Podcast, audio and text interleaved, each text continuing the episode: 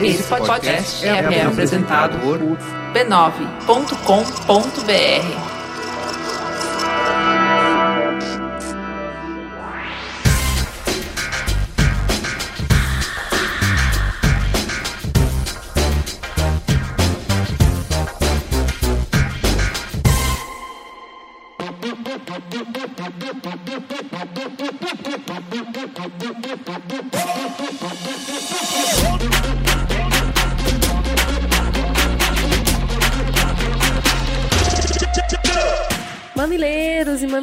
mamiletes, bem-vindos ao bonde da polêmica. Passa um café, puxa a cadeira e vem prosear. Eu sou a Cris Bartz e comigo está aqui essa gaúcha paraguaia. Juva Lauer, ou o que sobrou dela, gente. Eu tô só a capa da gaita. Então me ajuda, me dá um abraço, vem comigo.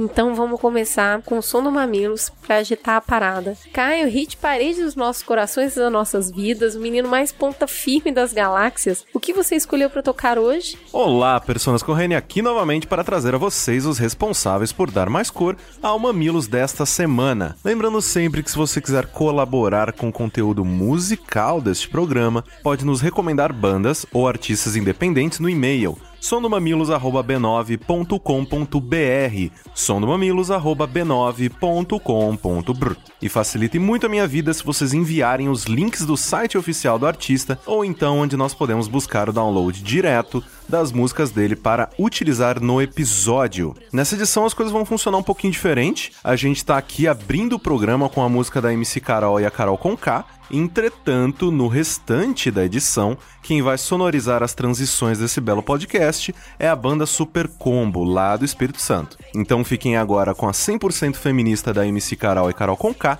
e depois a Super Combo no som do Mamilo. Silêncio não soluciona aqui, a revolta vem à tona, pois a justiça não funciona. Me ensinaram que éramos insuficientes, discordei pra ser ouvida, o grito tem que ser potente. Eu cresci. Prazer, Carol Bandida.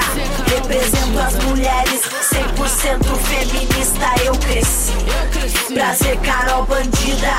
Represento as mulheres, 100% feminista. E o beijo para, primeiro pro Robson, que me contou a minha nova alcunha. Aparentemente, quando eu digo Juva Lauer na abertura do programa, tem gente escutando Diva Laura. Ok, eu adorei. Inclusive, eu voto para que seja a abertura oficial. O que que vocês acham? Pronto, tá decidido. Um beijo pro Fábio do ABC Paulista, Pra Dani, que sugeriu uma pauta sobre mulheres no sistema prisional. Petrópolis, na Serra do Rio de Janeiro. Pra Ilha Solteira, em São Paulo, divisa com Mato Grosso. E olha, essa eu tive que procurar no mapa, viu? Pra Montanha, no Espírito Santo. E um beijo pra Brumadinho, em Minas Gerais. Em breve temos notícias. E fale com Mamilos. Temos uma equipe maravilhosa que não para de crescer, uma equipe de voluntários. Na edição e no som do Mamilos, o Caio Corraine. Nas redes sociais, a Luanda e o Guilherme Iano, que aliás prestigiem, tem que ver o show de posts que eles fizeram essa semana para divulgar o programa de eleições. Ficou muito bom. Tá Se subindo você- muito o sarrafo, não tá? Se vocês não seguem o Mamilos, sigam, compartilhem,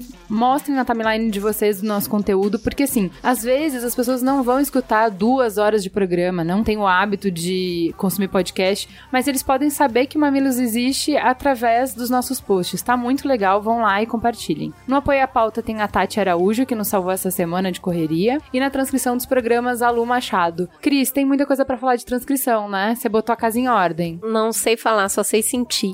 Porque cada transcrição que eu vou publicar, eu fico muito maravilhada com o carinho que a galera tem. É uma equipe de várias pessoas, a Lu coordena isso como um maestro. E aí ela tá sempre me mandando, inclusive vou publicar mais programas amanhã de transcrição. É de uma belezura, assim, absurda. O carinho e, e a forma como as pessoas se organizam, né? Pra poder fazer isso. Patronos, amores dos nossos corações, a gente tá muito em débito com vocês. Mês passado não teve o tradicional agradecimento nominal durante a teta, mas a gente vai colocar as recompensas em dia. Palavra de escoteira. Gente, se você é um alucinado pelo Mamilos e ainda não é nosso patrono, entra lá. Com um dólar você já contribui para edição e a divulgação desse podcast que traz tanta informação para todos nós. Tantos debates tão importantes, não é mesmo?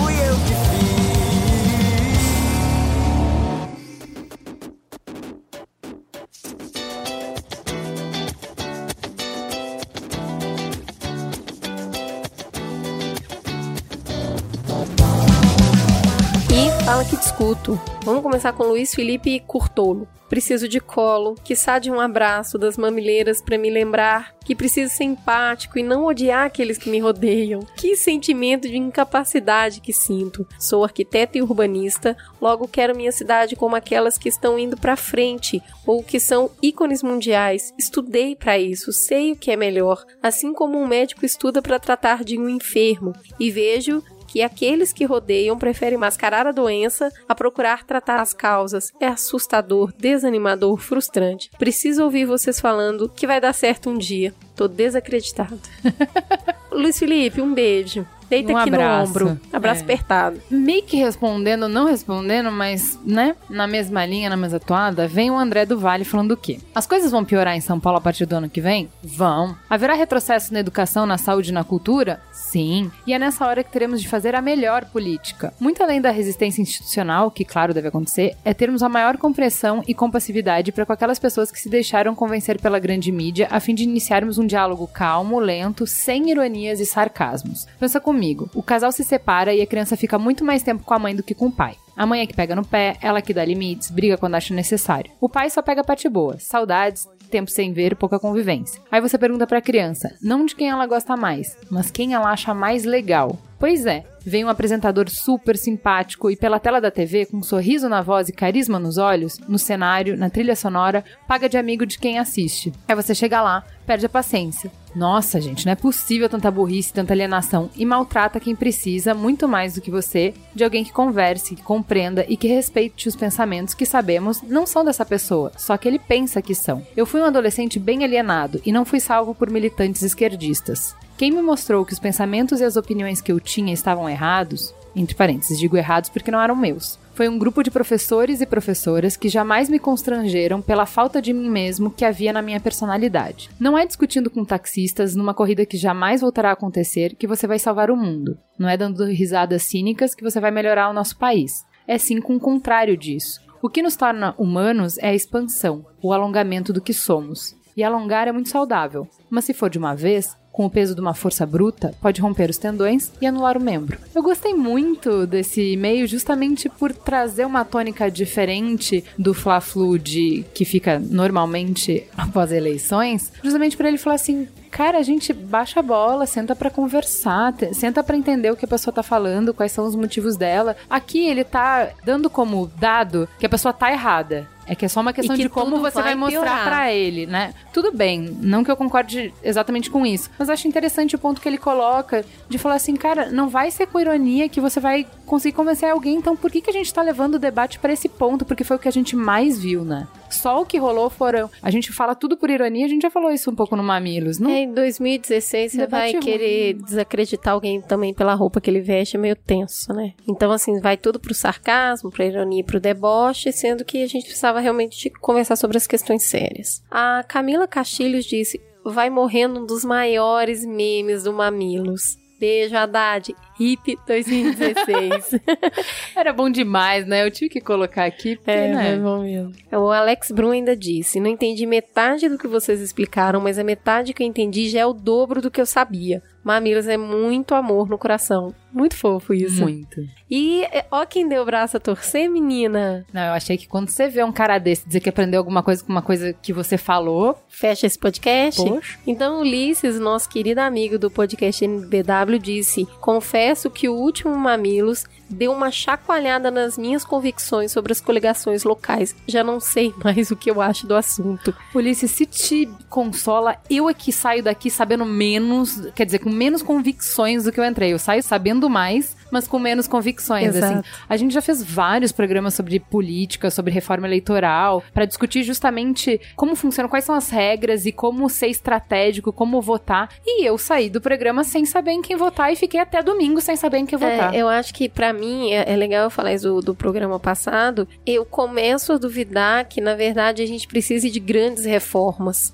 Porque não existe método certo. O que eu acredito muito mais depois de alguns programas sobre isso, hoje no dia atual, é que nada vai mudar enquanto não tiver engajamento. Não importa o tipo de reforma ou que se coloque lá. Não é bem as regras que estão erradas, é como nós estamos usando as regras. Bom, isso é para outro café, né? Outro. Vamos em frente. A Fernanda Mayumi Kobayashi trouxe um, um olhar bem diferente do que a, que a gente tinha colocado, complementar, né? Há uma semana foi inaugurado em São Paulo o Observatório do Eleitor com Deficiência, no prédio do Ministério Público Federal. Trata-se de um espaço voltado a receber todo tipo de sugestão e crítica de pessoas com deficiência no que diz respeito à acessibilidade eleitoral. Esse observatório é muito importante, pois somente por meio de informação os procuradores conseguem formular enunciados para encaminhar ao Tribunal Superior Eleitoral, de modo que determinados temas virem regra em nosso sistema. Só para ter uma ideia, a inclusão da linguagem de Libras na propaganda eleitoral veio por intermédio de uma dessas reivindicações, e depois de muita insistência de determinados profissionais lá de dentro. Um exemplo do tipo de demanda atendida pelo observatório, por exemplo, que aconteceu agora, nessas eleições, teve muita reclamação de pessoas surdas no sentido de que alguns intérpretes de Libras que apareciam na propaganda eleitoral estavam só fazendo mímica sem qualquer sentido, foram colocados só para cumprir determinação judicial. Gente, eu desacreditei muito disso. Não Sério. é? É tipo, o inferno tem subsolo, né?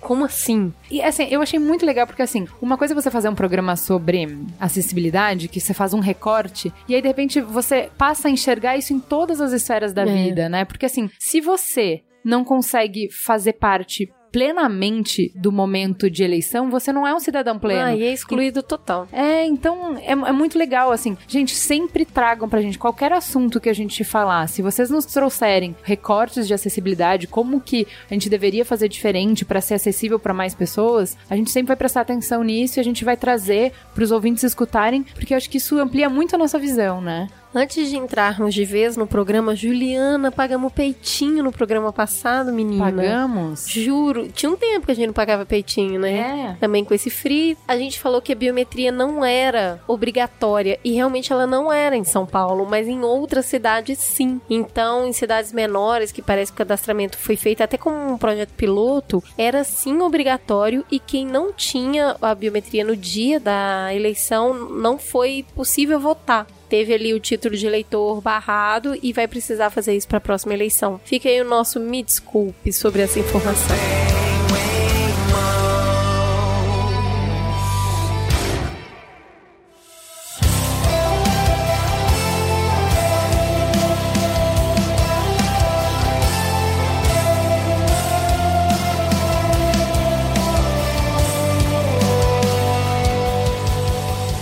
Vamos, sem mais delongas, para o Trending Topics. Vamos começar apresentando quem tá aqui. Primeiro, quem é de casa. Michele, quem é você na fila do pão? Primeiro, porque importa para esse programa, eu sou gaúcha. e depois advogada. Porque e... também importa muito para esse programa. Porque também importa. E sempre importa, na verdade. Mas e também uma pessoa apaixonada pela liberdade e pelas letras. E é isso que eu vim fazer. E aqui. por jazz também. Jazz. E por viajar também. Oh. E por cozinhar muito bem. tá, vamos parar. Uma pessoa cheia de predicados, inclusive. E temos também um convidado novo, apresentado pelo Oga que vocês já amam. Nesse momento escorre uma lagriminha de vocês pensando na voz do Oga. Eu sei, conheço vocês. O Léo veio representar muito bem o Oga. Léo, apresente-se. Quem é você? De onde você vem? Do que você se alimenta? eu me alimento de sol, de ideias e coisas assim. Eu sou jornalista, eu trabalhei com o Oga por muito tempo na Abril, na Info. Então isso basicamente já deve me denunciar como nerd inveterado. Né? Só que eu também, nas minhas horas vagas, gosto de me meter em protesto. Eu sou fotógrafo de protesto, já cheirei muito gás lacrimogêneo na minha vida. então, então você é um esquerdopata petralha, é isso? Olha... Resumindo é o que me chamam, né? Eu não costumo acreditar nos outros, mas é assim que me classifico. Gente, que linda! A gente tem uma mesa super equilibrada. Total. Adorei a composição dessa mesa de hoje. Estamos diversos. Você é daqui mesmo, Léo? Sou, sou de São Paulo. Isso é muito importante para o tema dessa semana também.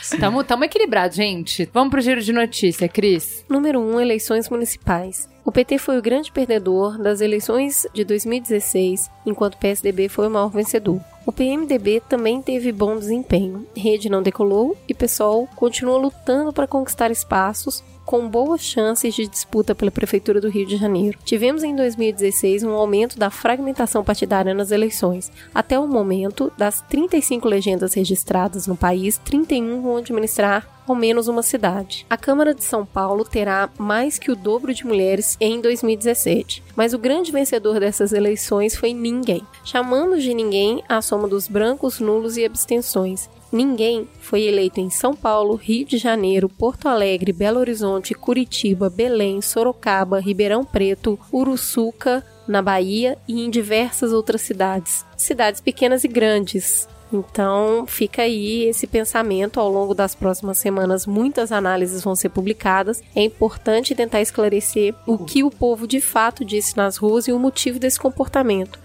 Que a gente espera é que vocês, como sempre, busquem informação e conhecimento e não se contentem em explicações simplistas. Existem mensagens extremamente profundas nessas eleições e, mais do que chorar o leite derramado, é importante refletir sobre elas. E principalmente uma coisa que a gente consistentemente criticou em relação às eleições de 2014 que foi das pessoas falarem que ah, quem não votou como eu é burro, mal informado, morto de fome ou tal, não faça a mesma leitura do oposto, do espectro oposto, né? Então, assim, quem não votou como eu necessariamente não sabe votar, é burro, não votou com a cabeça, ou é elitista, coxinha, enfim. Tem mais mensagens, tem mais camadas, tem mais coisas interessantes para ser analisada, além dessa primeira esfera mais óbvia, né? Então, vamos fazer essa lição de casa e hum, a gente não quis falar sobre isso no calor da hora, até porque uma boa análise política vai demorar um tempinho para ser feita, mas devemos, evidentemente, falar sobre as eleições no futuro. Segundo ponto, cura da AIDS pode estar próxima. No Reino Unido, um paciente portador de HIV usou uma combinação de medicamentos que erradicou o vírus em poucas semanas. Por enquanto, cientistas falam em cura temporária, porque outro tipo de tratamento já apresentou um sucesso inicial e depois de um tempo a pessoa voltou a apresentar o vírus HIV. Esse paciente vai ser acompanhado por alguns anos Venus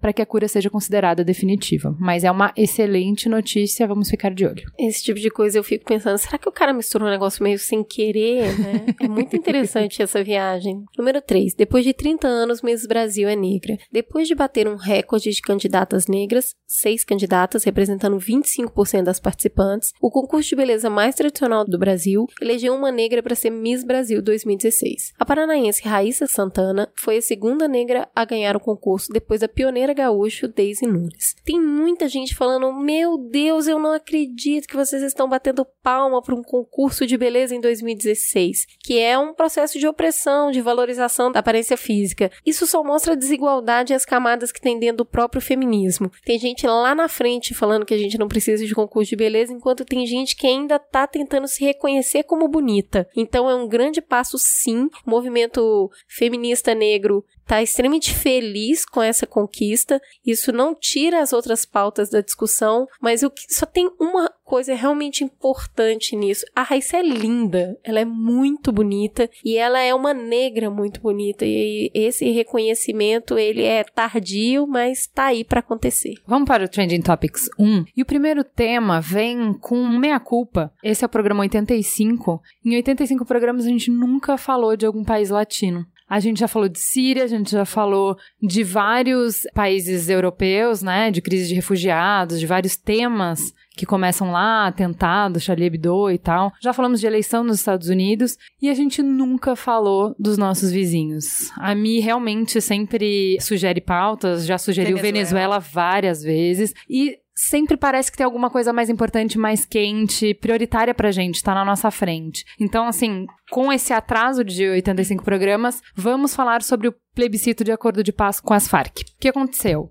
Mais de 260 mil mortos, dezenas de milhares de desaparecidos, quase 7 milhões de pessoas tiveram que deixar suas casas à força, estupros, sequestros e inúmeras vidas foram marcadas para sempre. Uma guerra que sangra o país há 50 anos e deixou de herança a dianteira, junto com o Afeganistão, no ranking de número de vítimas de minas terrestres, já que 80% dos municípios colombianos têm minas enterradas. A Colômbia enfrenta a guerra interna mais antiga do hemisfério ocidental, um conflito onde a maioria dos mortos são civis. Nesse domingo, os colombianos foram às urnas para decidir, através de um plebiscito, se legitimavam um acordo de paz fruto de quatro anos de difíceis negociações entre o presidente colombiano, Juan Manuel Santos, e o líder das Farc, Timochenko. Apenas 37% dos cidadãos aptos a votar foram às urnas, dando vitória para o não, com uma margem muito pequena, só 60 mil votos. Esse é o décimo processo de paz com um grupo armado na Colômbia. O governo já tinha tentado um acordo em 89 com a Farc, mas os guerrilheiros que fizeram entrega de armas e conseguiram espaço político no Congresso foram assassinados.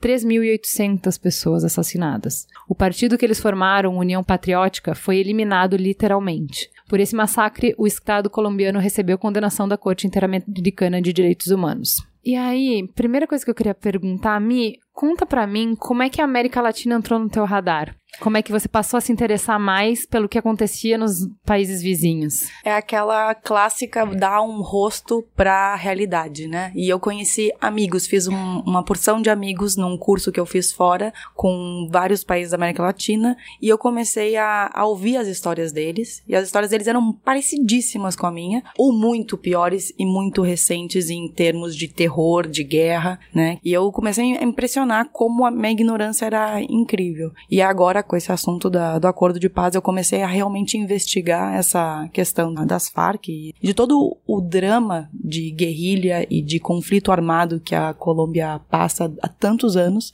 e fiquei impressionada, que é muito pior ainda. É que a gente não tá acostumada, gente, eu não sei, mas a gente fica na nossa bolha no Brasil, o Brasil é muito grande, e a gente fica nessa bolha de que conflito, quando a gente escuta, é Oriente Médio, conflito é África, conflito não é aqui, né? Então você pensar que um país vizinho é campeão em mina terrestre, que brasileiro que sabe disso, né? Não é no senso comum, não cabe no senso comum, né? Sim, é, é, é, aquela coisa do. O Brasil ele tem uma espécie de separação total com a América Latina por questões históricas e também por conflitos que a gente já teve com esses, esses outros países. E até pelo fato de que a maior parte da nossa população que fica ali no litoral quase fica a milhares isolada, de né? Do, do outro lado da América, que é ali a Colômbia, né? E é impressionante como uma coisa meio simples, como o português, é uma barreira. O Sim. português e o espanhol faz a gente ter músicas diferentes, toda uma cultura popular muito diferente. Alguém recentemente eu li falando sobre o brasileiro não se reconhece latino. Então chega nos Estados Unidos, alguém perguntou pra uma pessoa, falou assim: "Você Foi é o Ulisses latino?" que falou Foi no LBW. é, Você é latina? E ele falou assim: "Não".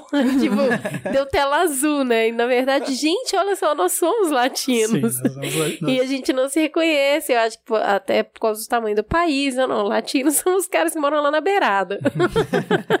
É, são os que falam espanhol, né? É. E é interessante como identidade. Claro que cada país tem as suas particularidades, mas tem algo em comum, né? Uma Sim. cultura partilhada que vem da língua, que vem da música, vem das novelas, vem de uma série de coisas que acabam sendo comuns sobre religião, as festas tradicionais. Então muda, obviamente, de país para país, mas tem alguma conexão, é boa, né? né? Você é latino? Pode-se dizer que sim. e isso também vem muito da construção da imagem do que é um latino, né? Então você não se reconhece por isso, porque também não parece, sei lá, uma coisa tão boa assim. Faz parte dessa construção de estereótipo. Voltando aqui ao conflito, seria interessante a gente explorar um pouquinho dessas causas, né? O 50 anos é muito tempo. O Sim. que que acontece ao longo, né, motivo e ao longo desse tempo para se arrastar por um período tão longo? Pois é, é, a Colômbia ela tem um histórico extenso de é, separatismo. Não é só essa questão das Farc. A Colômbia ela começou com uma colônia de Nova Granada, que era toda aquela região ali que inclui Venezuela, Colômbia, o Panamá, Trinidad e Tobago, até um pedaço do Brasil, um pedaço do Peru também. Então todo aquele norte ali, aquele pedacinho que liga o, o Panamá com o América do Sul, era uma única administração dentro da coroa espanhola. E quando começaram os movimentos de independência, aquilo ali meio que explodiu, assim, né? Primeiro a Venezuela se separa e eles têm uma rivalidade histórica ali também. Um pouco depois, talvez por um pouco de ingerência dos Estados Unidos, o Panamá também se separa. E isso causa dentro do Estado colombiano uma certa aversão a todo tipo de movimento que tem um pouquinho de viés libertário, né? Libertário no sentido de querer um pouco mais de independência política e tal. Como o Estado lá não era muito bem organizado, como todos os outros países da, na América do Sul, eles não alcançavam todos os lugares, principalmente ali no Sul, que é mais dominado pela mata equatorial, etc. O Estado não chegava lá. Tinham pessoas lá que eram agricultores e tal, mas você não tinha serviços, não tinha nada, e essas pessoas se organizavam por si próprias. Eles eram, inclusive, reconhecidos no discurso nacional como repúblicas independentes. Isso causa um mal-estar com o Estado Central. Eventualmente, algumas dessas repúblicas acabam adotando um viés mais marxista ali no meio do século XX. E daí os Estados Unidos se envolvem e causa uma rixa ali é, entre o, governo central e esse, esse, pessoal que acaba levando a um conflito armado que são as Farc. Então é uma coisa meio reativa que não tem só a ver com a questão do comunismo, que é de um longo histórico de movimentos separatistas dentro Colômbia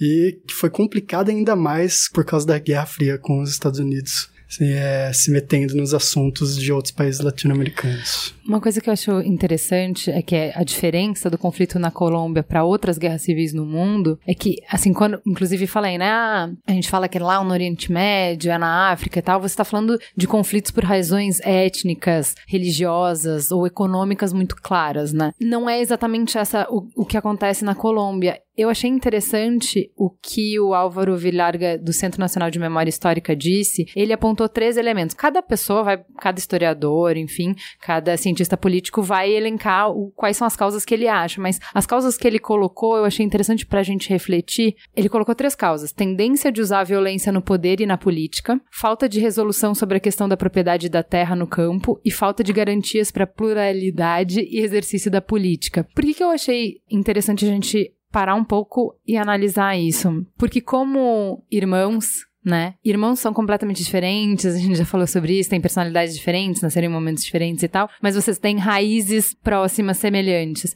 E eu vejo como esse autoritarismo e essa violência no discutir também é muito presente em vários outros países da América Latina, né? E como a gente vê isso no nosso discurso também. Então, assim, a gente tem falado bastante aqui no Amilos, a gente falou quando a gente falou sobre guerra na Síria, sobre isso, sobre até onde vai, quando você coloca na última potência, o discurso violento, quando você não está disposto a sentar e validar a opinião do outro, quando você não está disposto a negociar, onde que isso te leva, né? E eu achei interessante falar isso do conflito da Colômbia, né? De mostrar que assim, tá, muito antes de ter o envolvimento dos Estados Unidos, muito antes de você ter narcotráfico interferindo nas Farc, muito antes disso, já existia um conflito violento entre liberais e conservadores. Então, é o jeito de resolver conflito que ao invés de ser político, que é uma palavra que está muito vilanizada no Brasil, né? Ao invés de resolver conflitos através da política, que quer dizer da conversa, se resolvia na bala. Então isso já vem desde o século XIX. Inclusive, a raiz desse confronto tá aí, né? É isso que deixa brecha para que outros países adentrem na boa intenção com linhos voadores de facilitar essa negociação, né? Então, quando não se tem essa habilidade né? Tinha uma distância muito grande entre a selva e o centro ali, né? Uma distância não só de pensamento, mas de forma de discurso que impediu que eles entrassem nessa negociação e permitiu que outros entrassem para intermediar. Não, já que vocês não conseguem fazer, peraí que a gente vai intermediar para vocês. E nisso se arrasta 50 anos o conflito. Eu queria saber, Mi, a gente já sabe que a resposta foi não, mas acho importante a gente saber primeiro o que, que propõe o acordo, o que, que foi dito não. Um resumo do acordo tem seis pontos. O primeiro deles é a reforma rural integral, que eles chamam, que é, primeiro, estabelecer um fundo de terras de 3 milhões de hectares para distribuição gratuita para campesinos e sem terra, que não têm terras ou que têm terras insuficientes para a agricultura, porque a gente tem que pensar que esse conflito todo, ele atingiu as pessoas e elas foram deslocadas dos seus locais. Elas, muita gente não mora mais, ou cidades inteiras foram ocupadas. Então, a gente tem Foram expulsos da sua terra, Exatamente. Né? Tem que fazer uma reorganização geral dessa situação da propriedade privada, que a gente então, você querendo dizer que vai ter que repartir terra. Muita. Vamos começar a ver. Vamos começar a ver. As pessoas adoram dividir terra, não adoram? Né? Sim. Sempre é tranquilo, é né? No mundo inteiro isso. sempre foi, na história da humanidade, a hora que você fala, gente, vamos dividir terra, todo mundo fala, nossa, traz o bolo e vamos. E aqui Até no... porque eu peguei sem licença, eu vou devolver, né? Porque não é minha. Normal, sempre claro. assim. E passados 50 anos, não é mais você que pegou que vai devolver, é o seu é. filho ou o seu neto. Exato. Então, começa aí a ligar os pontinhos. E óbvio que não tem nenhum papel pra dizer de quem é, de quem Claro que foi não. e pra quem passou. Mas enfim, nessa linha da reforma rural, subsídios e linhas de crédito para compra de terras e desenvolvimento da atividade agrária. Principalmente, olha que interessante, para mulheres, chefes de família e para essas comunidades deslocadas. Por que mulheres? Justamente por isso, porque os homens estão todos Morreram. envolvidos na. Não, e morreram, também, morreram, né? né? Morreram. Depois de 50 anos de conflito, você tem muita família que perdeu o pai, o filho mais velho, enfim. Então, acaba recaindo sobre os ombros das mulheres sustentar a família, E né? porque eles ainda são as pessoas que vão ser julgadas por todo o, o contexto. Ou morreram ou estão presos. É. E o terceiro ponto da reforma rural seria criar uma jurisdição agrária para resolver esses conflitos e resolver a parada. É, criar uma infraestrutura para Porque imagina, é isso mesmo que você falou, assim, por mais que a gente resolva aqui, tá, de uma vez só a gente resolveu, olha, vai ficar uma pra você, uma pra você, uma pra você, tá resolvido. Nunca você vai conseguir, com uma determinação, com uma lei, com uma portaria, resolver de uma vez só todos os conflitos. Então, vão gerar uma série de outras demandas. Não, mas isso aqui era meu primeiro, não era meu. E quem que vai resolver isso? Então, eles já tinham pensado nisso. Só nesse primeiro bloco, eu queria ressaltar, já citei que algumas vezes que eu fiz um trabalho bastante complexo no INCRA. Gente, é tão similar ao que a gente passa aqui. Tão igual. A situação é tão parecida. Só queria abrir esse parênteses pra gente perceber o quanto tem de similaridade isso. Você promete que um dia você faz uma teta sobre reforma agrária? você me explica isso? Eu quero muito saber isso, Um de dia- verdade. Um dia eu conto a minha história com o INCRA. Então vamos, vai, continua. Segundo ponto do acordo, participação política. Então, estabelecer um sistema legal de garantias e seguranças para líderes, movimentos e organizações sociais, porque vocês lembram como a Ju falou, na tentativa anterior de negociação de paz, eles simplesmente admitiram as pessoas na política e depois mataram eles. Então, Aniquilaram, Então, né? realmente, uma- é uma segurança jurídica e de vida das pessoas que vão participar da política, porque a ideia é, esse movimento existe, a Farc, eles têm um, um programa de Estado, um programa para a população, e eles têm que ter direito de apresentar isso de forma política, ou seja, vamos trocar as armas, mas as armas por uma participação. É, vamos conversar. Senta e Exatamente. conversa. Exatamente. É, sabe o que eu acho interessante? Porque você tá falando o seguinte: a gente, na abertura, nem falou, não desenrolou o rosário todo de crimes das Farc, né? Ah, Mas eles aterrorizaram o país por 50 anos. Não Quem foram sozinhos, Narcos né? viu um pedacinho aí. Tem um pedaço muito leve, mas dá pra perceber o quanto era violento o movimento. É violento ainda.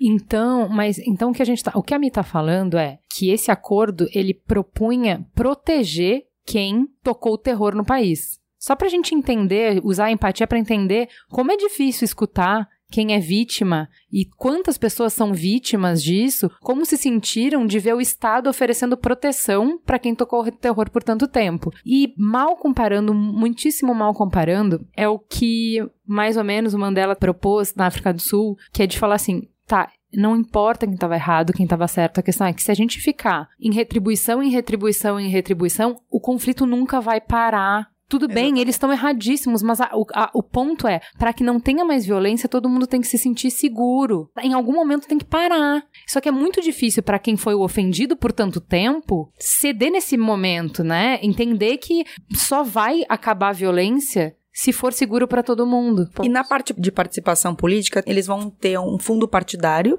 e vão participar do fundo partidário e ainda vão ter direito a cinco cadeiras. Então, eles vão garantir para eles cinco cadeiras. Então, é diferente. Olha, vai lá e faz propaganda eleitoral e vê se tu ganha umas, uns assentos no Congresso. E eles estão assegurando. Isso também é polêmico, né? Porque não é só uma concorrência igual, mas eles têm uma vantagem ainda sobre os outros partidos. O terceiro ponto é o fim do conflito, que é mais a questão justamente da Cessar fogo, né? Exato. Encerrar as ações ofensivas, entregar armas, reincorporar as pessoas que eram da FARC na vida civil. Esse processo de desmilitarização é super burocrático, até para assegurar a segurança, né, de entregar essas armas, como entregar e quem vai sair, para assegurar que isso não gere, né, a entrega de armas não tenha um componente de, de Novo conflito. violência, exato. Temos que lembrar que também essa- toda essa população, elas não tem nem registro de identidade. Então, nem sei quem, quantas são, quem são, né? Então, imagina um monte de gente naquele mato que é aquela parte, tendo que nascer. Viver à margem do Estado, né? Então, pela Então, primeira vez É na série. todo, todos os seis pontos da proposta é o seguinte: nós temos uma série de marginais, eles estão todos à margem da sociedade. Nós vamos reintegrar essas pessoas à sociedade. Isso quer dizer pegar as armas, dar identificação, dar uma chance civil, dando uma terra, dando dinheiro para que eles comecem e garantindo representação política desse povo junto às demais cadeiras. Mais ou menos o resumo dos, de todos os pontos é isso: tire da marginal e traga para o centro. E aí nós vamos virar de novo uma comunidade e a gente vai ter conflitos políticos e não armados. Exatamente. É esse esse ponto. O quarto ponto é a solução do problema das drogas, né? Temos todo um cultivo muito lucrativo de coca que a gente tem que substituir. Sustenta várias pessoas. Exatamente. Por um cultivo legal. E a gente não tá falando de sustentar com lucro, não. É do agricultor mesmo, do cultivo mesmo. E de uma... Subsistência, né? Exatamente. Famílias inteiras que trabalham em lavouras. E a, a coca, ela cresce muito mais fácil do que qualquer outro alimento, né? Então, vai ter que ensinar as pessoas a cultivar outras coisas, né? Então, a gente passa esse mesmo problema no Brasil com o cultivo de fumo, principalmente na região sul do Brasil. De ir lá e oferecer outro tipo de subsistência para as pessoas para que elas deixem de plantar o fumo. Porém, é muito mais lucrativo para essa família, porque paga-se melhor para plantar o fumo. Tem uns dados aqui sobre isso, inclusive, é um para vocês terem uma noção do quanto que a cocaína e a coca, a pasta de coca, cultivo, tudo é um elefante gigante no meio da sala, né? 70% da produção de coca da Colômbia é controlada pelas Farc atualmente. Isso envolve, dependendo se você pega dados da ONU ou da Casa Branca, entre 96 mil ou 159 mil hectares. É muita coisa. E eles representam 40% da produção total de cocaína no mundo. Então. É muito uma lucrativo coisa também, né? absurda. É, então esse, ponto visa não, não só atacar também os produtores pequenos que estão ali só cultivando coca para subsistência, como também toda a criminalidade que A cadeia, envolve. né? Exatamente. Então vai ter uma política criminal, luta contra as organizações criminais e também eles pretendem estabelecer controles sobre a produção, importação e comercialização de insumos químicos usados na produção de droga. O quinto ponto é sobre as vítimas. Então, todos os mecanismos judiciais e extrajudiciais para satisfação dos direitos das vítimas, assegurando a responsabilização pelo ocorrido, isso é muito nítido no documento. As Farc, elas têm que se responsabilizar, assumir o que aconteceu para que justamente o país possa começar a se recuperar desse trauma. É o mesmo processo que aconteceu na Argentina, né? E aqui no Brasil também a Comissão da Verdade de buscar uma identidade do país sobre a época da ditadura. Então é muito similar a isso. É o reconhecimento e a busca histórica de, pessoas desaparecidas e de conflitos, e até para as famílias poderem ter a memória dos seus entes que foram dizimados aí com a guerra, com o conflito. Eu vou colocar no post, vale muito a pena ler o, o texto, que o filho de um dos deputados é assassinado pela Farc. A Farc assassinou 11 deputados que estavam em cativeiro. Aconteceu um encontro entre os algozes e a família das vítimas, justamente nesse âmbito de justiça reparativa, de eles reconhecerem a responsabilidade e pedirem perdão. E aí esse menino colocou o relato de como ele se sentiu depois, fez um post no Facebook. Vale muito a pena muito, muito a pena ler. Porque às vezes a gente tem. A gente já conversou um pouco por cima aqui no Mamilo sobre a noção que a gente tem de justiça, que tem muito mais a ver com vingança, né? Se você matou meu pai, eu mato seu pai também. E é diferente desse conceito de justiça reparativa. Parece que essa justiça reparativa é tão faca, né? Porque, gente, você matou meu pai, você vai olhar no meu olho e pedir desculpa, o que que isso resolve? Meu pai não vai voltar e isso é pouco, você vai continuar tendo vida, vai continuar fazendo coisas e meu pai não volta. É muito interessante e vale a pena ler. É, então, esse ponto, inclusive, para vocês terem uma noção, se a pessoa não assume responsabilidade pelo que fez, ela ganha uma pena de 15 a 20 anos, enquanto que a pessoa que ela se responsabilizar, ela a pena varia de 5 a 8 anos dependendo do que ela fez. Isso é uma outra coisa interessante porque foi projeto da propaganda pro não dizer que haveria uma anistia geral e ilimitada e tem uh, vários crimes para os quais automaticamente não pode haver anistia. Então é bem interessante isso. Então são os crimes piores, claro, mas está previsto no acordo. Assim, desde já eu não vou te anistiar por estes crimes. Então já é um, eu achei um ponto de partida interessante. E o último ponto são, na verdade, me mecanismos de implementação e verificação, que na verdade são um plano de 10 anos que eles estimam, que acho que é o início só disso, para poder desenvolver todos esses planejamentos, todos esses passos para alcançar uma paz, porque na verdade eles ainda têm que verificar, investigar muito para depois depois começar as punições, para começar a, a, ação propriamente dita, né? E eles colocaram, estabeleceram a ONU como árbitro e fiscalizador desse processo, Exatamente. certo? Então, agora que a gente já entendeu o que estava em jogo, e foi isso, essa proposta que foi negada,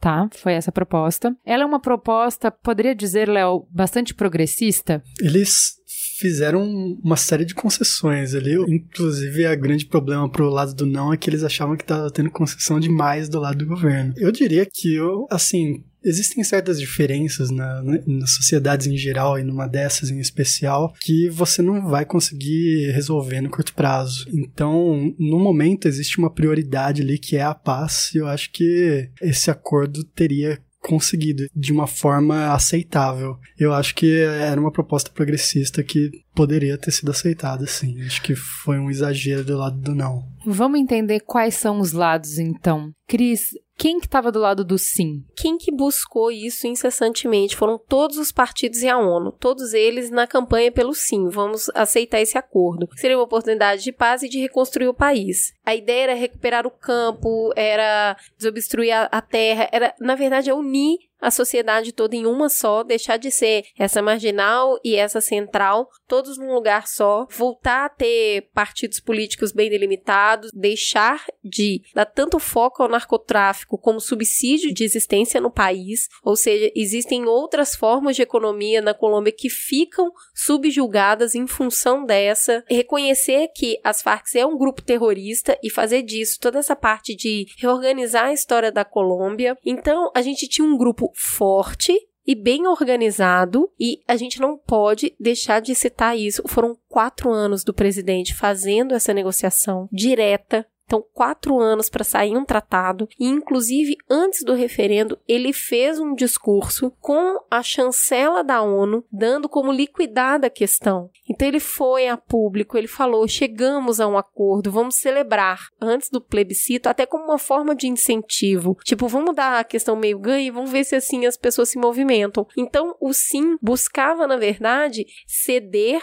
para unir e para encerrar. Curar feridas, né? Curar várias feridas. Quase um reset. Na hum. verdade, a gente vai precisar fazer um reset e sentar, se unir de novo enquanto sociedade e começar a discutir disso para frente. Então, todo o discurso do sim se baseava nisso. Vamos com este objetivo. Eu achei bonito, tem um texto também, vai estar na pauta, de uma pessoa que ia votar não e mudou para sim, e ela falou assim: Eu vou votar sim para derrotar as Farc nas urnas. Eu vou votar sim, ainda que o futuro seja tão imprevisível quanto os terremotos. Eu vou votar sim ainda que sejam só as ruínas que nos esperem. Quero votar sim para colocar a primeira pedra do futuro de uma Colômbia em construção. Então, eu acho que o sim era um voto muito de esperança, né? De pessoas que estavam menos olhando para o passado e mais olhando de para onde elas queriam ir. Me quem que votou não e por que que votou não? Quem é que estava mobilizando a campanha do não e por que que estavam mobilizando? Quais eram os argumentos?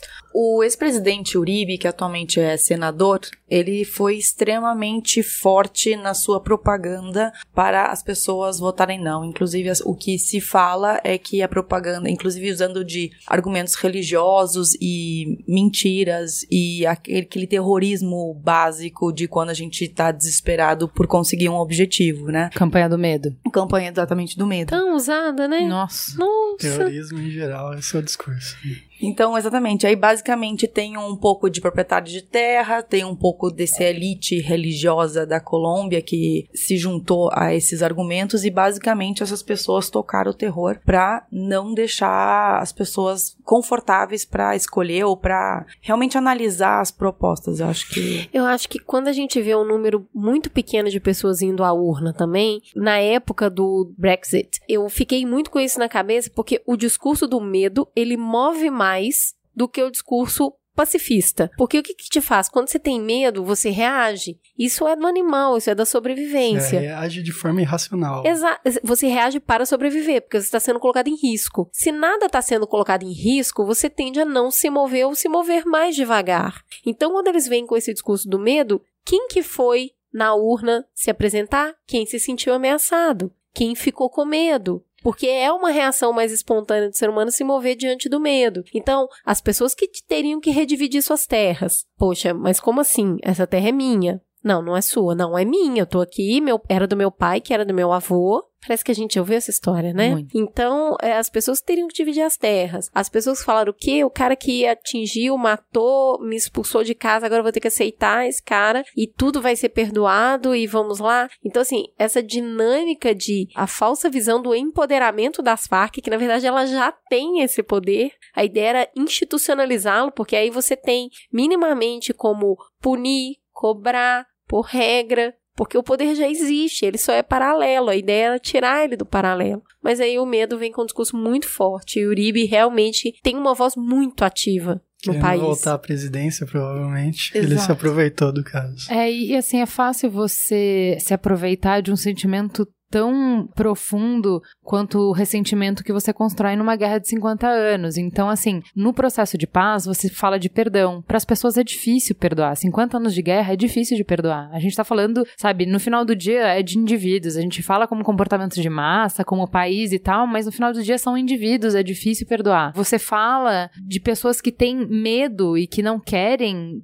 que Farc tenha poder político de maneira nenhuma, né? Então, eu acho que essas coisas foram, eu colocaria como os mais fortes disso. Assim, três pontos. A questão da mágoa, de não aceitar que não iam ter punições duras. A segunda parte, a questão de não acreditar que ia acabar a guerra. Muita gente votou não, dizendo que não acreditava que a guerra ia parar, que, que a Farc ia de fato obedecer às cláusulas. E muita gente votou não também por essa questão de não gostar dessas cláusulas da nova Colômbia, né? O que estava sendo proposto tudo que era de futuro proposto, muita gente não queria isso, né? Então, acho que esses são os pontos maiores. E fora que isso vem de governo. E eh, pelo que eu ouvi das pessoas com quem eu conversei, existe uma desconfiança muito grande no governo e o que ele propõe. Então, as pessoas não foram também votar porque eu não, não confio nisso. Assim como no Brasil, o grande vencedor foi ninguém. Então, esse é o terceiro grupo. Léo, fala um pouco sobre esse grupo que, na verdade, foram os grandes vencedores, como a Cris estava falando, assim como no Brasil, que foram quem simplesmente nem foi votar. Quem se absteve. Um sentimento que se propagou muito também, que eu vi né, na imprensa colombiana, é que o Santos ele se associou muito pessoalmente à campanha. Então havia uma certa visão de que um voto pelo sim era um voto pelo Santos. Isso não deixou todo mundo muito confortável, mesmo quem apoiava a proposta de paz. Então eu imagino que boa parte de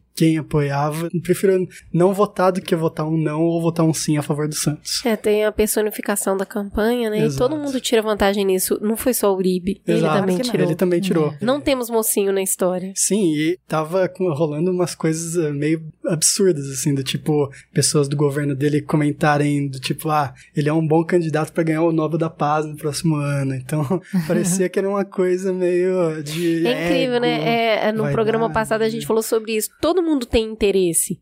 Claro. Você tem que ficar do lado de quem tem os interesses que tem mais a ver com os seus. Mas, gente, o que, que tem de errado em querer ter o Nobel, entendeu? É um interesse, faz parte. Todo mundo tem. E apenas complementando o que eles já mencionaram no papo, efetivamente Juan Manuel Santos recebeu o Prêmio Nobel da Paz pelo esforço de pacificação do país. O anúncio foi feito nesta sexta-feira, dia 7, em Oslo, na Noruega. É, então, me criticaram também que ele é, festejou demais ah, o acordo, apareceu em fotos com o Timochenko de uma forma amigável demais.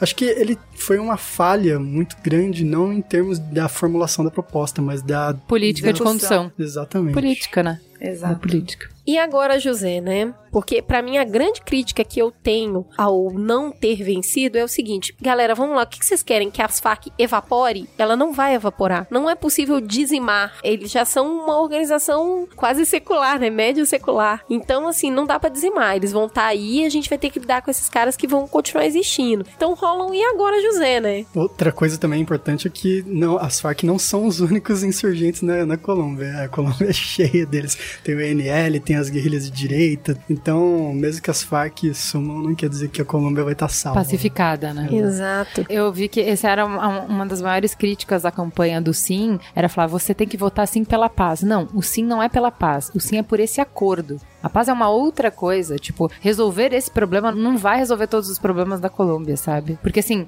é isso, né? Quando você coloca, é muito golpe baixo, quem é que vai ser contra a paz, não é? Não, não é que eu sou contra a paz, eu só não quero esse acordo, né? Dessa maneira. É muito fácil a gente aqui virar e falar, mas esses caras são loucos, por que, que eles voltaram não?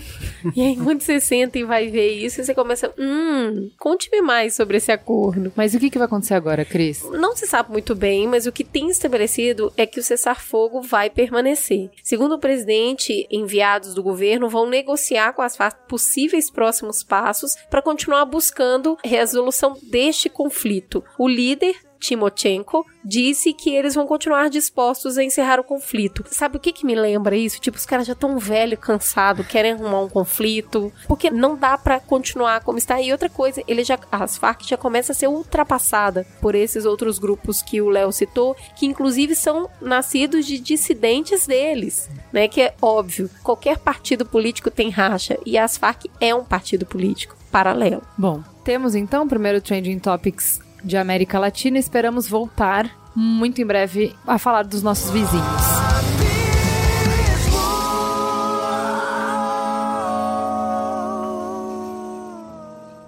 Você não sabe como é ruim. Desejo pra ninguém viver nesse calor infernal.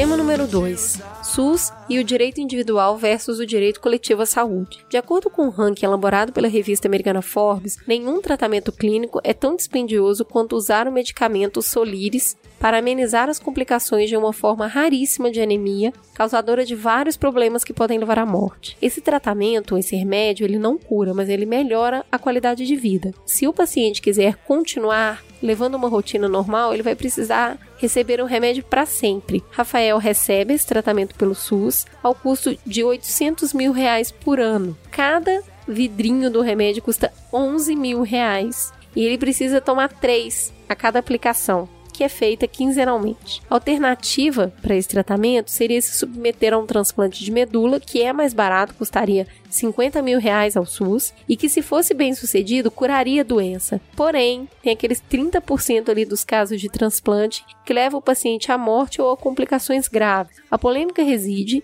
no fato que esse tratamento milionário só foi garantido graças à vitória de uma ação na justiça. Quem não lutaria por esse acesso ao melhor tratamento possível o que é o melhor tratamento possível, a judicialização do SUS não acaba por restringir o atendimento apenas a quem pode pagar advogados caros? Quais são as consequências de se priorizar o direito individual em detrimento do direito coletivo sobre a saúde pública? Vamos conversar um pouquinho sobre essas polêmicas? Tem muita polêmica aí, né? Mi, o que, que você acha disso? A Constituição diz que Estado é responsável por garantir a saúde. E ele não diz em que medidas e se é muito ou pouco e que limite. Quando chega uma ação para um juiz, ele vai olhar. Eu que não vou dizer que o cara não vai receber e ele vai morrer. Eu vou dar. E é isso que acontece. Mas com certeza, se eu puxo o cobertor pro Joãozinho que entrou com a ação, eu tô tirando o cobertor do Joãozinho que tá lá na fila e não, e não entrou com a ação. É porque é isso que a gente tem que sempre pensar e que nunca é mencionado, é que a pena do juiz não cria recurso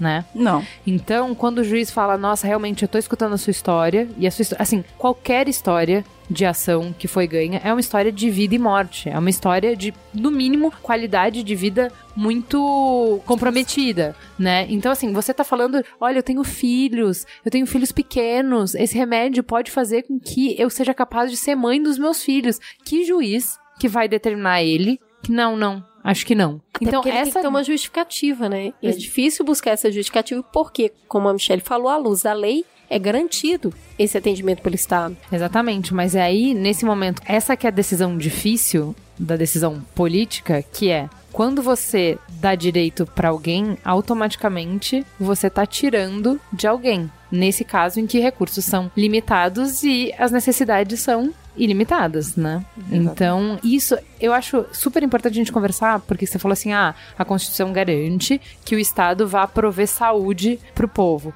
O que é saúde? Né? Acesso à saúde Quando você sabe que, eu não sei estatística direito, mas um percentual gigantesco, 80%, de tudo o que você gastou com saúde na vida se concentra nos cinco últimos dias de vida. Existe um estudo sobre isso, principalmente Estados Unidos, Europa e tal. Isso levantou um debate sobre exatamente esses métodos. A gente não está falando aqui de, de tratamento de doenças crônicas, mas a gente está falando de UTI, intensivo, as coisas que acontecem no final da vida, de medidas extremas, cirurgias e tal. Por que, que a gente está falando isso? Porque é fato que você vai morrer. A questão é como você vai morrer e a questão é quando você vai morrer e de que forma você vai morrer. E eu acho que essa noção de que a gente tem de que a ciência consegue responder todas as coisas nos deixou no campo da medicina numa busca desenfreada que a gente não sabe mais qual é o limite, porque antes o limite era não ter mais o que fazer. E hoje o limite não é mais não tem o que fazer. Às vezes é você não tem recurso mais para fazer o que tem para fazer, ou ainda, o que a gente já conversou naquele programa da Boa Morte, você não quer, você não tá disposto aí a passar os seus últimos dias de vida, seus últimos anos de vida, com a qualidade de vida que o tratamento está disponível para te dar. Mas então você entra num debate filosófico, né? Exato. De o que é saúde, o que é vida e o que você está disposto a pagar por isso, né? Em termos de. Porque você tem que pensar assim, mesmo que você não coloque o Estado bancando isso, porque assim, a mesma discussão você tem no âmbito das famílias. Quantas famílias acabam com patrimônio para promover a saúde nos últimos dias de uma pessoa muito amada? Então, assim, ah, você esticou a vida dessa pessoa durante um ano e acabou com o patrimônio da família, assim, que, sei lá, sustentaria os três filhos. Por quê? Pra conseguir um ano. Quem é que vai falar, eu troco tudo por mais um dia de vida da pessoa que eu mais amo no mundo? É a emoção falando. Óbvio que sim, quem que não ia fazer isso? Mas enquanto racional, quando você não tá nessa situação, pensando sobre isso, vale a pena você colocar todos os recursos, tudo que você tem, por mais um ano de vida? Quanto vale a vida? A discussão aqui vai muito pro sentido de olhar ângulo de quem está vendo. Se eu sou o cara da ponta que tenho esclarecimento suficiente para entrar na justiça e conseguir um tratamento para ter uma vida de qualidade ou prolongar a minha vida, eu vou entrar. Nisso, eu tô tirando, é assim, o bolso é um só. 5% dos recursos do PIB brasileiro é investido em, saúde. É pouco. A França, por exemplo, é 11%. Nós temos 5% do PIB para isso. Então, essa é a grana. Cada um tem direito a cinco reais desse dinheiro aqui. Vem uma pessoa que tem noção, que é orientada, que é esclarecida e fala: não, eu preciso de um pouco mais porque eu tenho essa doença. Então ele pega 15. Ele tinha direito a 5, mas ele precisa de 15 e é dado esses 15 para ele. Outras duas pessoas vão ficar sem atendimento. Esse cara que está fazendo esse tratamento de 800 mil reais por ano, ele está tirando tratamento de no mínimo mais 10 pessoas com hipertensão, por exemplo, que é uma doença muito recorrente no Brasil, com medicamento e tratamento fornecido pelo SUS. Porque não tem magia. A grana reservada para isso é uma só. Se alguém tira mais, alguém fica sem. Então, do âmbito de quem está lá na fila olhando e ficou sem o remédio para hipertensão, ele também pode morrer Claro. porque o outro tá recebendo um tratamento muito mais caro. É que tem dois debates aí, eu acho que você tá certa de puxar. Vamos primeiro fazer o debate da questão de saúde pública, do direito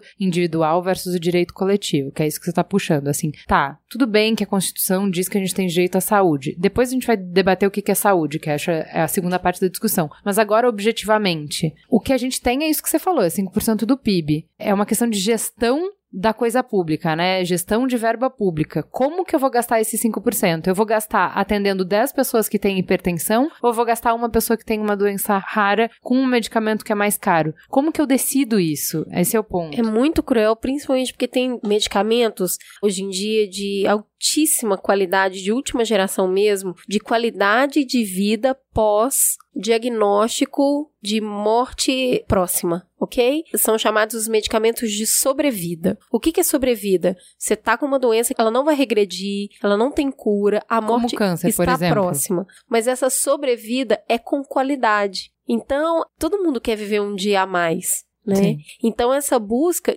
tira desse lugar. E aí começa toda a discussão de quem é capaz de recorrer a esse ter um pouquinho mais para se cuidar e quem é o lá da ponta que vai ficar sem. Então, de novo, não tem como não acontecer essa lógica de quem tem mais informação consegue obter Se mais- mobilizar. se mobilizar, obter mais recurso, ter esse esclarecimento. Quem não tem, ele vai ficar sem um remédio de pressão e vai morrer sem um remédio de pressão, que é uma coisa simples de ser resolvida. Sim. Eu acho que essa é uma questão que, eh, inclusive, ultrapassa muito a seara da saúde. Não é só na saúde que a gente tem que decidir quais são as nossas prioridades, né? Todo dia que uma, uma criança passa sem, sem comida, sem escola, sem alguma forma de apoio, a gente de alguma forma, como sociedade, decidiu que isso podia acontecer. O que eu acho que tem que ser renegociado aí é essa questão do envolvimento do judiciário, porque não tem ninguém, o cara, é, um juiz é uma pessoa, né? Eu acho que não tem ninguém que sozinho consiga decidir uma questão dessa. Acho que tem que ter um novo diálogo nacional sobre como que o SUS lida com esse tipo de questão. O que, que você acha, doutora?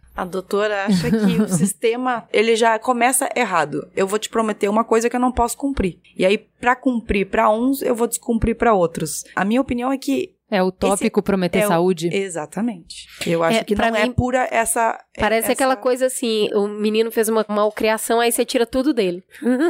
você não pode te dar tudo, então eu também não vou te dar um pouco, eu não vou te dar nada. Você vai ficar sem nada. E a gente sabe que aí também tem um caminho do meio. Não, claro que é complexo, mas eu acho que eu tô tirando esse dinheiro de alguém também, de toda uma população. E eu tô redistribuindo da forma como eu acho mais Sim, inteligente. É, é- é claro, é o aí, então- contribuinte que paga no final. Então, eu acho que se a gente começar a reavaliar, tá, não funciona, a conta não fecha, vamos reavaliar formas de viabilizar essa conta. Não é tirando mais, obviamente, né? Todo Tratamentos alternativos, não sei. Então Pode é ter um tão- mundo limite. vai Não sei. Aquela senhora que foi um meme nas redes sociais e conseguiu, via crowdfunding, um valor porque ela tinha, ela tava com um cartaz dizendo que ela estava disposta a trabalhar. Eu não sei como é que a nossa sociedade vai conseguir lidar com isso. A gente vai ter que lidar com isso de outra forma. Só bater na porta não funciona. Não funciona pra tudo. Não é que não funciona só pra saúde, se fosse uma questão específica da saúde. Então, eu acho que é repensar o sistema que a gente vive. Não quer dizer necessariamente ceifar o sistema. Ele Sim. precisa de reforma. Todo sistema precisa de reforma com o passar do tempo. Quando a Constituição foi feita, a gente não tinha remédio de última geração e de sobrevida. E tem uma questão nisso, que é o quanto a indústria farmacêutica tem esse poder de negociação, que é insuflar a população no uso do medicamento, mas não está disposta a negociar um valor que o sistema seja capaz de pagar. Sim, é porque, querendo ou não, eles têm a patente, então, assim, o, o que a Cris tá falando é que tem muitas, muitos medicamentos que é uma descoberta que realmente propõe uma mudança radical na qualidade de vida de quem vai usar, ou de cura ou de sobrevida. E aí é um laboratório que tem esse medicamento. Então, assim, se eles sabem que na Constituição está garantido que o, o Estado vai garantir saúde para o cidadão, o próprio laboratório, através de ONGs, pode chegar para o cidadão e falar: ó, existe esse medicamento. Se você usar esse medicamento, você vai viver, você vai ser curado, você vai ter uma qualidade de vida melhor. O cidadão fala: eu não tenho como pagar, mas o SUS é obrigado a te pagar, vai lá, pede para o SUS. Aí a própria ONG coloca um advogado para colocar uma ação e a ação ganha, que é o que a gente está falando. Então, claro que o benefício, beneficiado é o cidadão, mas também, marginalmente, você está beneficiando os laboratórios. Então, tem uma discussão de interesses aí também relevante. Eu acho que a gente não vai discutir agora porque é uma outra teta, que a gente de fato vai fazer um programa inteiro para discutir isso, mas é importante a gente pensar sobre a finitude, pensar que a gente vai morrer. A gente também tem que dar conta disso, né? Do que, que é saúde, de qual é o limite, de até quanto a gente está disposto a colocar dos nossos recursos, porque se não fosse do SUS, a pergunta ainda subsistia.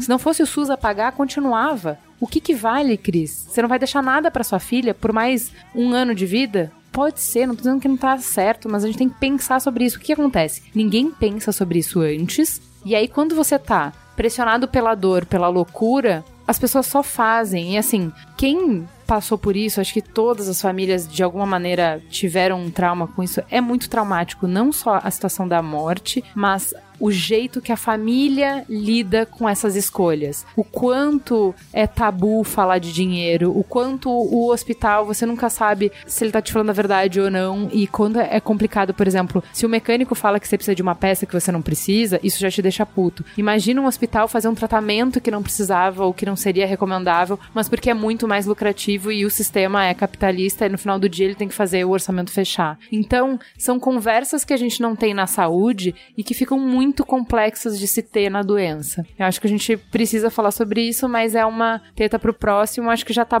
a gente já fez uma boa provocação aí para colocar uma pulga atrás da orelha, porque quando você vê a manchete, a princípio parece tão bom, né? Olha só, o SUS tá pagando o tratamento de ponta para pessoas que têm doença X. Parece uma notícia ótima. E aí, quando você vê a conta, os gastos com ações judiciais cresceram 200 milhões de reais no último ano. Isso significa que daria para construir quase um novo hospital por mês, de acordo com o secretário estadual de saúde, Giovanni Guido Serri. Então, assim, não tem mágica, gente. Deu para um, tirou do outro. Quando chegar em casa é só revelar. Vou fazer um chá com umas plantas ornamentais. Sentar nessa varanda na minha mente com os meus bonsais. Vamos para o Trending Topics 13, então. Vamos falar sobre o elefante branco da sala, Michele. O assunto que nos constrange demais. Esse programa vai poder passar no WhatsApp da família, Michele? Com certeza. Rio Grande do Sul e o separatismo. No último sábado, dia 1 aconteceu um plebiscito informal nos três estados do sul do Brasil: Santa Catarina, Paraná e Rio Grande do Sul, organizado pelo movimento separatista O Sul é o Meu País, para consultar a população sobre a criação de um novo país integrando os três estados. Um dos principais motivadores da proposta é a disparidade entre o valor arrecadado em impostos na região e o que volta em forma de investimentos. Os estados do Sul não são os únicos a reivindicarem a separação do Brasil. São Paulo teve sua revolução constitucionalista, Pernambuco, a Revolução Pernambucana e a Revolução Praieira, Minas, a Inconfidência Mineira, Bahia, a Conjuração Baiana e a Sabinada, entre outras. Mas essa demanda, embora ainda esteja viva em outros estados, é mais comumente associada aos povos do Sul. Aproveitando as duas gaúchas da mesa, vamos mexer um pouquinho nessa polêmica. E aí, Micha, isso é um ranço que o resto do país tem com o Rio Grande do Sul, não é? Sim. Isso é melhor, é melhor quem não é gaúcho falar, Léo. Rola isso, rola esse, esse rancinho. Eu sempre achei Aquela que- galera separatista. Eu sempre achei que o Rio Grande do Sul que tinha um ranço com o resto do Brasil. A galera, a galera não é separatista, ele só tem um parabéns pra você próprio. Ah, mas a- até aí o Rio também tem aquela história do é big, é big, é Não, mas big. você não tá entendendo. Eles mudaram, não foi só a letra, a melodia. É tudo outra É coisa, outra, mano. é outra. É outra história. No mundo inteiro tem um parabéns pra você, no sul tem outro.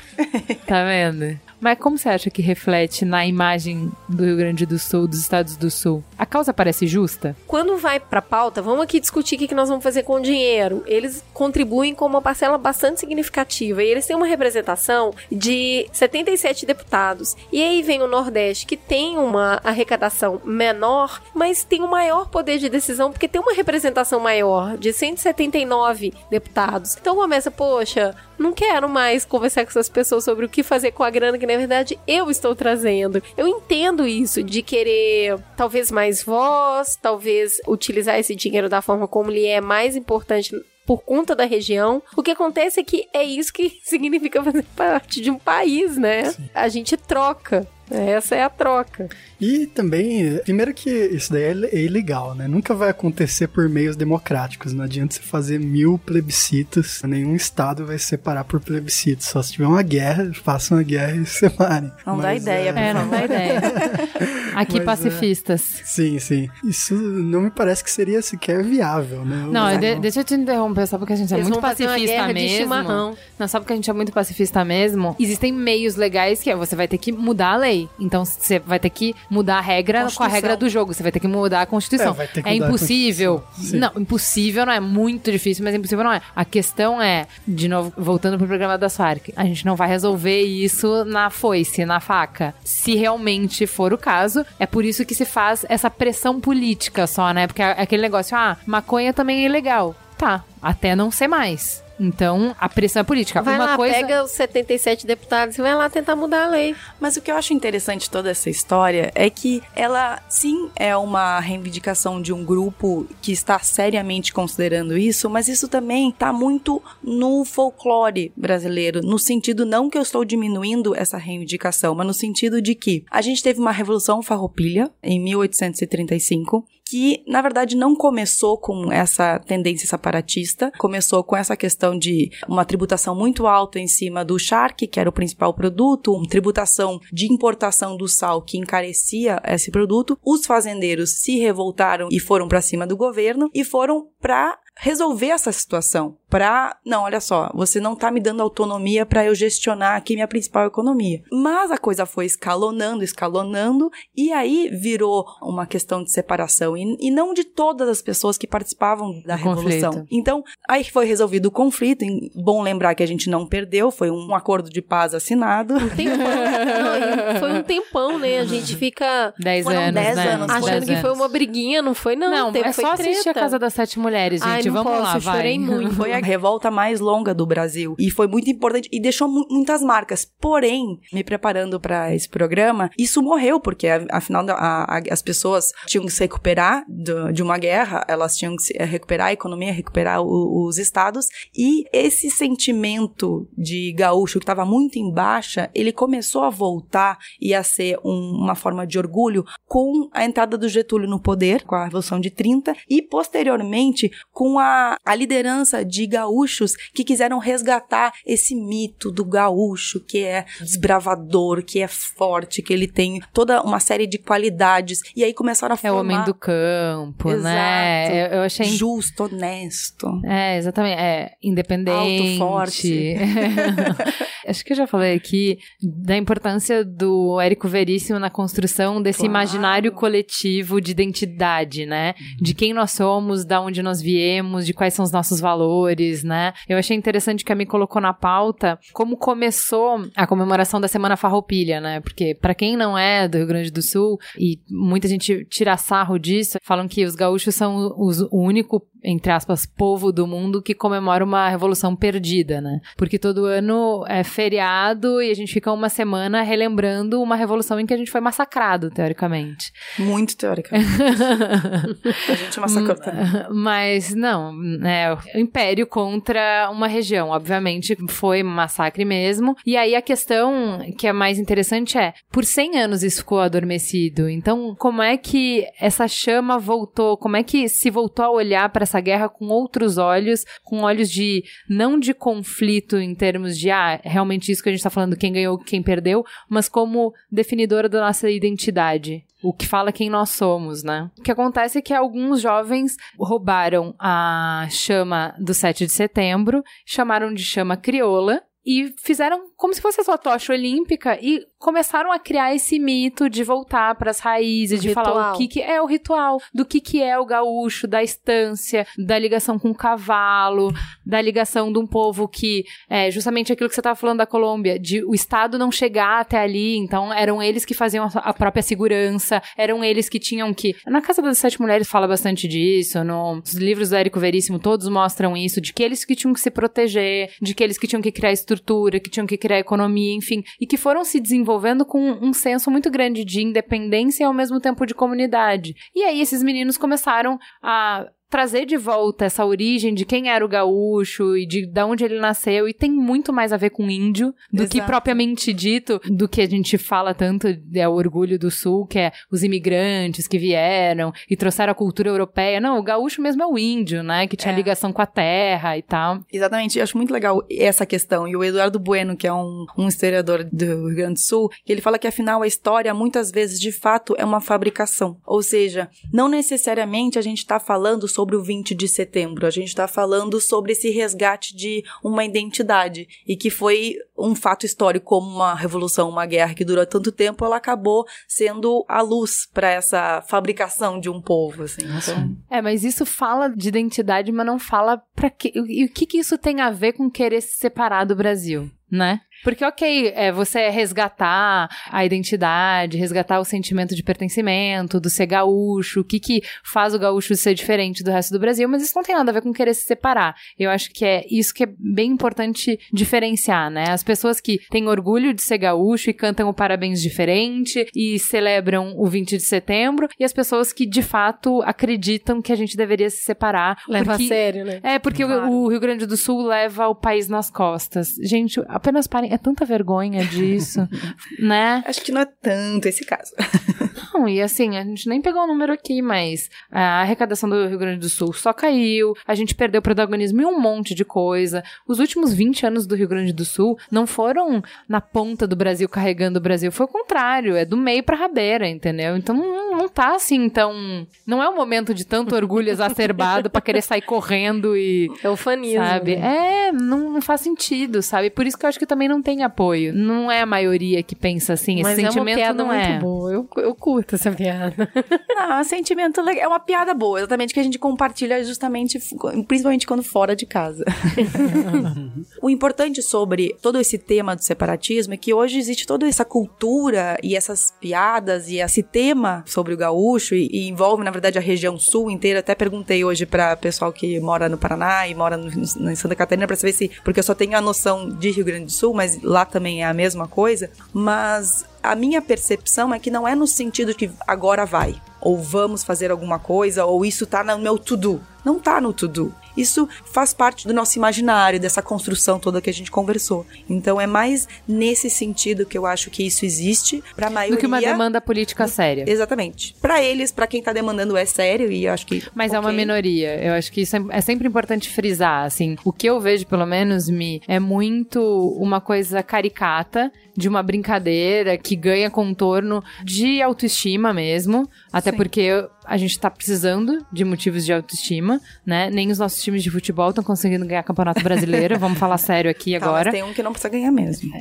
Tem um que tá indo pra segunda divisão, inclusive. Isso, isso, isso. Porém, O que é bom. é muito assim, compartilha muita coisa na época da Semana Farroupilha, né? Bem ufanista e tal, mas muito mais no piada. terreno da piada do que efetivamente levar a sério. Cê- Ao meu cê- ninguém as tá pessoas que acreditando. falam a sério são muito Ninguém minoria. tá acreditando, essas Sim. duas são gaúchas. Mas eu convivo e sou amigo de centenas de gaúchos desde Olha que eu cheguei aí, em. São Paulo. Os gaúchos não chegaram em Minas, mas já que vim para São Paulo, convivo com eles desde que aqui estou. Pacificamente. Trabalhei numa empresa gaúcha, viajei muito para Porto Alegre, para Pelotas, um beijo para Pelotas, não vou aí há algum tempo. E, e realmente é uma, é uma brincadeira, todo mundo ri disso. Claro que algumas pessoas efetivamente levam a sério, mas é uma minoria basicamente insignificante. É uma minoria. É, eu acho muito legal o respeito que os gaúchos têm pela cultura deles. É muito legal mesmo. é, Você chega lá e a galera quer te levar pra experimentar as coisas da região. Eu, como uma boa mineira, tento retribuir o possível aqui pros meus amigos gaúchos, mas é uma piada isso. É, uma minoria que tem em São Paulo também. A gente tem. Ah, é importante Muito bem, falar, muito exatamente. Ah, São Paulo, acho que se bobear tem mais fama de separatista do que os estados do sul. Pelo menos essa questão de, de se achar que carrega o Brasil é muito coisa de paulista. Não, e É verdade. estão falando de gaúcho, quem tem tatuagem com bandeira de, de estado aqui sou eu. Olha, veja bem. Assim, tem várias regiões no mundo que tem essa reivindicação separatista, né? Então, ah, ó, os bascos na Espanha, A Escócia. a Escócia, e que assim, às vezes tem mais a ver com identidade, porque também tem um pouco, A né? Escócia foi votar e falou: vamos ficar aqui mesmo. É porque no final do dia. Eles cansados, vamos ficar aqui mesmo. Eles estão É, meio voltando o William atrás. Wallace revirou lá no. o Mel Gibson revirou lá no túmulo. Não, vamos ficar aqui mesmo. No final das contas, todas as fronteiras são imaginárias, mas alguns povos são mais criativos que outros. Uh, encerramos o Mamilos com esse pensamento aí muito bom. Muito bem. Vamos então para o farol aceso. Vamos.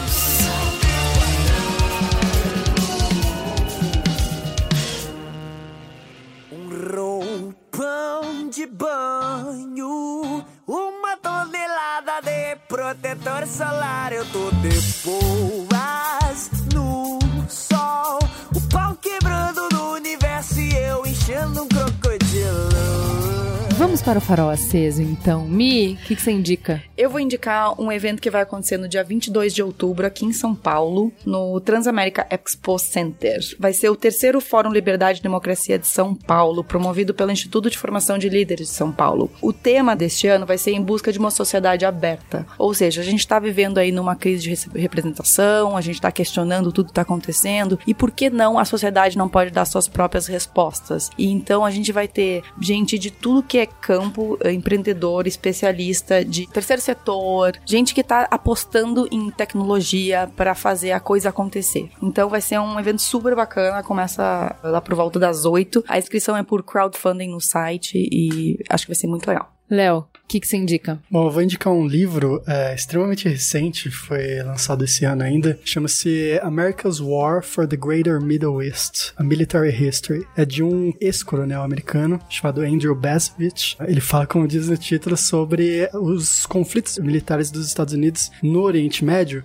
mas é interessante porque ele tem um olhar muito claro, muito neutro sobre os tipos de organizações com que os Estados Unidos está combatendo, né? Então, ele desmistifica completamente essa nossa noção tão comum de ver os terroristas como um bando de zumbis que só querem saber de matar todo mundo. Ele mostra os contextos geopolíticos de Eles cada têm região. uma causa? Tem uma causa, Menino! pois é. o Hamas, por exemplo, é um basicamente um partido político. É, até o ISIS tem um certo objetivo político. E para você poder imaginar um, um, mundo que a paz seja possível, você tem que imaginar um mundo que seja capaz de negociar com essas entidades políticas. Olha, fechou o ciclo? Você juntou com a pauta de FARC. Exatamente, por isso que eu estou, inclusive, recomendando esse para pensar também nessas organizações marginais que a gente está. Tem um negócio muito interessante nisso, que terrorista não é quem causa o terror, é quem enxerga aquilo e rotula como terrorismo, Pois é, né? exatamente. É quem coloca o nome daquilo de medo. E você, Cris?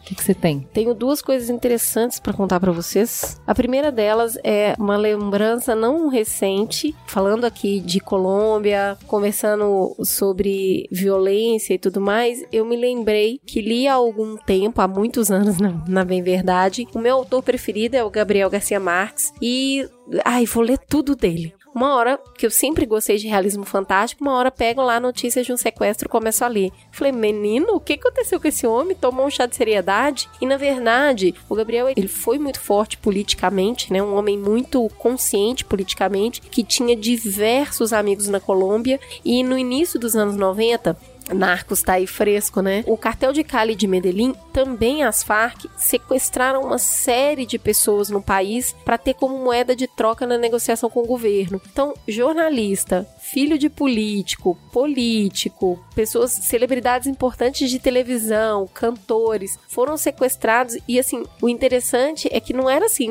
sequestro que a gente tem conhecimento aqui no Brasil, a pessoa ficava, sei lá, 15, 20 dias, tinha toda aquela tensão porque era em troca de dinheiro. Como aqui era outro tipo de negociação, os sequestros duravam anos. Nossa, gente. A pessoa ficava né? anos. Inclusive, a gente tem o caso de uma sequestrada, né? Que ela fica na guerrilha por quase 10 anos. Aliás, é mais que isso, que ela é sequestrada. E o livro, o Notícias de um Sequestro, ele narrando o sequestro de duas jornalistas que são amigas pessoais dele. E ele escreve muito bem, independente de não ser o tipo de escrita que ele estava acostumado, que é recorrente dele, mas como um grande jornalista, ele noticia aquilo que está acontecendo. Então, fala do cartel de Medellín, fala das Farc, fala do cartel de Cali, fala do Pablo Escobar, como ele realmente dominava a mídia e fala do sentimento que ele tem pelas amigas e a preocupação que ele tem. Ele narra o cativeiro delas com riqueza de detalhes que te dá até uma claustrofobia. E é um livro de ler numa sentada. A Garcia Marques sempre vale a pena, é tipo pizza, mesmo se é ruim é bom. então, Notícias de um Sequestro é bem legal, sugiro. E um serviço que eu descobri Obrigada, G. Um serviço que a G me indicou que tem me ajudado bastante, que chama Unroll. O site é unroll.me. O que, que ele faz? Você faz uma conexão com o seu e-mail, ele vai lá e sequestra aquelas milhares de newsletters que você recebe todo dia. E ao invés de você receber tudo aquilo picado toda hora no seu e-mail, todo dia, sete e meia da manhã, você recebe uma newsletter com todas as ofertas. De tudo que chegaria espalhado, chega tudo juntinho ali. Você olha, se você quiser alguma coisa, você vai. Se não quiser, deletou, você deleta tudo de uma vez. Então ele transforma a newsletters em uma, um magazine. Catálogo. Um, num catálogo. E aí você olha e dá uma limpada boa na sua caixa aí. Obrigada, gente. De nada, gente. Tá vendo como eu gosto de vocês? Ju, conta pra gente. Eu tenho duas dicas. Pra quem tá um pouco depressivo, quem ficou bola murcha, quem ficou meio triste depois dessas eleições, tem uma dica que eu fiz. Eu hum, quase não ando de carro, então não tenho muita oportunidade de escutar música no carro, que é bom, né? Que você pode botar o som bem alto, né? E eu fui levar o Benjamin esses dias na escola e eu coloquei Mika pra tocar bem alto. Dançando muito louca no carro. Olha, meu dia como eu sou bem melhor. Então, se você tá farol baixo, escuta os dois primeiros álbuns do Mika. The Boy Who Knew Too Much e o Life in Cartoon Motion. Vale muito a pena pra ficar feliz. Todas as músicas são boas. Eu sou uma pessoa que não sou muito de álbum. Eu gosto de uma música, duas músicas. Eu amo David Matthews Band, por exemplo, mas eu gosto de uma música de cada álbum, assim, é difícil ouvir o álbum inteiro. E o Mika, assim, é amor à primeira vista. Eu ouvi a primeira vez no Lollapalooza e eu não me lembro de outra banda que eu tenha escutado e na hora já saí dançando e já é ótimo, é consumo fácil, né? Não tem como não gostar. Então, ó, pra dançar e pra acordar a alegria adormecida, vai na minha. Escuta a Mika. E a segunda é mais pra se emocionar. Eu assisti um filme neozelandês chamado Hunt for the Wilder People. Não sei se tem título em português. O Merigo definiu esse filme como aquele desenho Up da Pixar em filme. Não falarei mais pra não estragar a experiência. Eu achei muito legal que eu sentei pra ver, não sabia absolutamente nada, não tinha uma sinopse, não sabia o que, que ia ser. E eu achei muito fresco o filme. Sabe quando você. Porque normalmente a gente assiste filme, principalmente porque a gente vê filme americano, e a estrutura tá dada, você sabe o que vai acontecer, mais ou menos tem poucas surpresas. E eu gostei do jeito que eles contam história, eu gostei dos atores, eu gostei da interação entre eles, eu gostei da história, eu gostei de como ela me fez sentir. Que filminho genuíno, que filminho legal, que filme original, justamente por ter tanto da Nova Zelândia, de como é o jeito que eles vivem, o que, que faz sentido pra eles. E é tão legal quando você assiste um filme e através do filme você tá vendo mais do que aquela história. Você tá conhecendo um outro país, você tá conhecendo outra realidade, outros jeitos de, de se relacionar e tal. Ó, filme muito gostoso. Procurem aí. Eu ouvi dizer que Paulo Coelho já botou na biblioteca dele. Essa descarada. E, cara, vale muito a pena. Fazia tempo que eu não gostava de um filme. Repete o nome, Juliana, pra gente procurar isso agora. É como se fosse caçada pelo povo da selva, vai. Hunt for the Wilder People. É muito bonitinho, muito fofinho. Sabe aqueles filmes que depois você fica falando dele, conversando sobre ele, lembrando dele? Que filminho gostoso. Vai lá, vai na minha que é quente. Temos um programa? Super temos. Fica gostosa a sensação de mais um Mamilos entregue. Boa. Beijo, gente. Beijo.